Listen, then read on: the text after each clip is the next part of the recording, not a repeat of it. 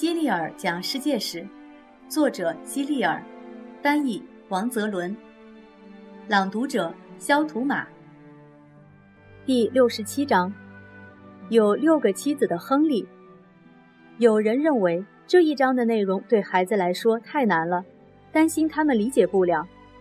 我试着讲一讲，看看是不是真的这样难呢？前面已经讲过，到此时为止，西欧只有一个基督教派。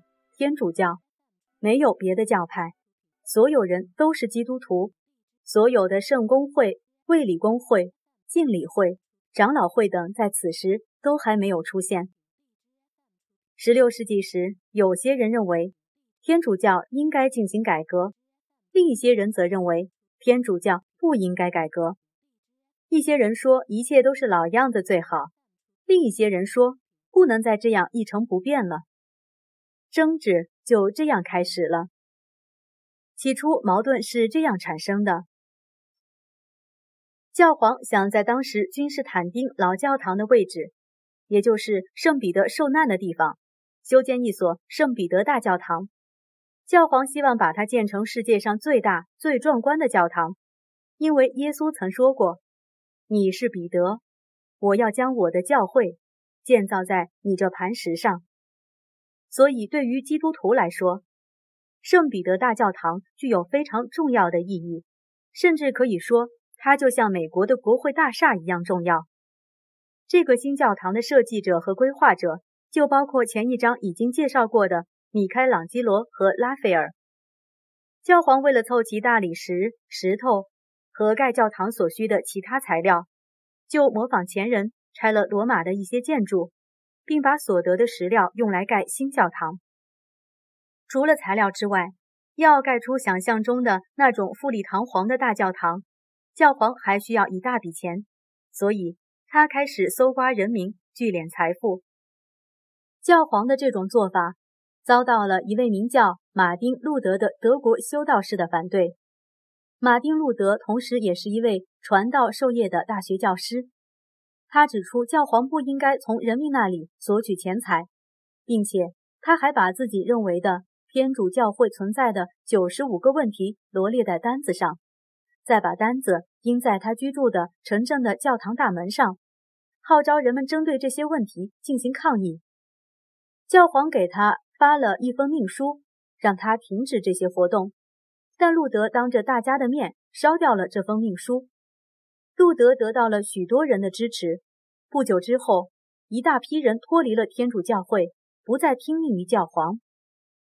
教皇与路德之间的矛盾越来越大。为了打击路德，教皇向西班牙国王求助。他之所以找西班牙国王，是因为西班牙国王是查理五世，他的祖父费迪南国王和祖母伊莎贝拉王后曾经帮助过哥伦布。查理五世不仅虔诚地信奉天主教，还是欧洲最有权势的国王。西班牙探险家们到达美洲后，宣布西班牙拥有那里的大片土地，因此新大陆的大部分土地都属于查理五世。他不仅统治着西班牙在美洲的殖民地，还统治着奥地利和德国，所以他是教皇求助的第一人选。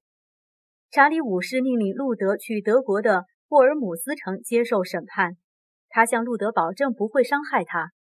路德也相信教皇，就去了德国。当路德到达沃尔姆斯后，查理命令他把曾经说过的话全部收回。路德拒绝了这一命令。一些贵族认为应该把路德烧死在火刑柱上，但是查理信守诺言，放走了路德，并没有因为他的信仰而对他进行惩罚。那些反对教皇的人被称为新教徒。这次抗议后，形成了一个新教会，至今仍然被称为新教。这一时期，旧的宗教发生了变革，天主教的信仰形式也发生了改变。人们把这一时期称为宗教改革时期。现在的天主教徒可以与非天主教徒成为好朋友，但是在那个时代。天主教徒与非天主教徒相互之间水火不容，他们都认为自己的信仰才是正确的，对方的信仰都是错误的。为了捍卫自己的信仰，他们不惜发动战争，他们把对方视为邪恶的人，甚至是魔鬼。这种因信仰分歧而发生的战争，在朋友与亲戚之间也存在，尽管他们都是基督徒。激烈的宗教争端以及帝国中的其他麻烦，让查理五世感到无比忧虑。他对每天需要处理这么多问题感到越来越厌倦。国王的身份让他疲惫不堪，他渴望拥有更多的时间和自由，能够去做自己想做的事情。其实，国王并不是像很多人想象中的那样，想做什么就能做什么。后来，查理五世做了一件别的国王都不敢做的事。他辞职了，也就是退位。他把王位传给了自己的儿子，即菲利普二世。当查理五世在西班牙当国王的时候，亨利八世在英国当国王。亨利八世姓都铎。那时候有很多国王的名字都相同。为了区分以及表示这个名字在以前被几个国王用过，人们就在他们的名字后面加上数字，这样就一目了然了。亨利八世早先也非常坚定地信仰天主教，还被教皇封为信仰卫士。因为亨利的妻子一直没有给他生儿子，所以他想跟妻子离婚。亨利希望自己的王位能够传给儿子，以维持英国的统一。亨利必须得到教皇的同意，才能跟妻子离婚并且再娶，因为教皇在当时是唯一有权利批准亨利离婚的人。那时，罗马的教皇掌管着一切，整个欧洲、美洲的基督教会都要听命于他。不管是意大利、西班牙还是英国的基督徒，都必须完全服从他。他有权规定基督徒应该做的事和禁止做的事。亨利想让教皇同意自己离婚，但教皇没有批准。亨利觉得自己的事情居然要别国的人来管理，他的自尊心受到了伤害。他身为国王，不需要把本国的事务交给外国人来管理，更不需要听从外国人的命令。于是，亨利做了一个决定，他要自己来当英国基督徒的领袖，这样就可以自己做自己的主，不用事事都要听命于教皇。就这样，亨利管理着英国所有的教会，英国的事情再也不让教皇插手，英国的教会不再服从教皇。只需服从国王的命令。当然，亨利八世顺利的和妻子离了婚。后来，他又娶了五个妻子，加上已经离婚的那一个，他总共娶了六个。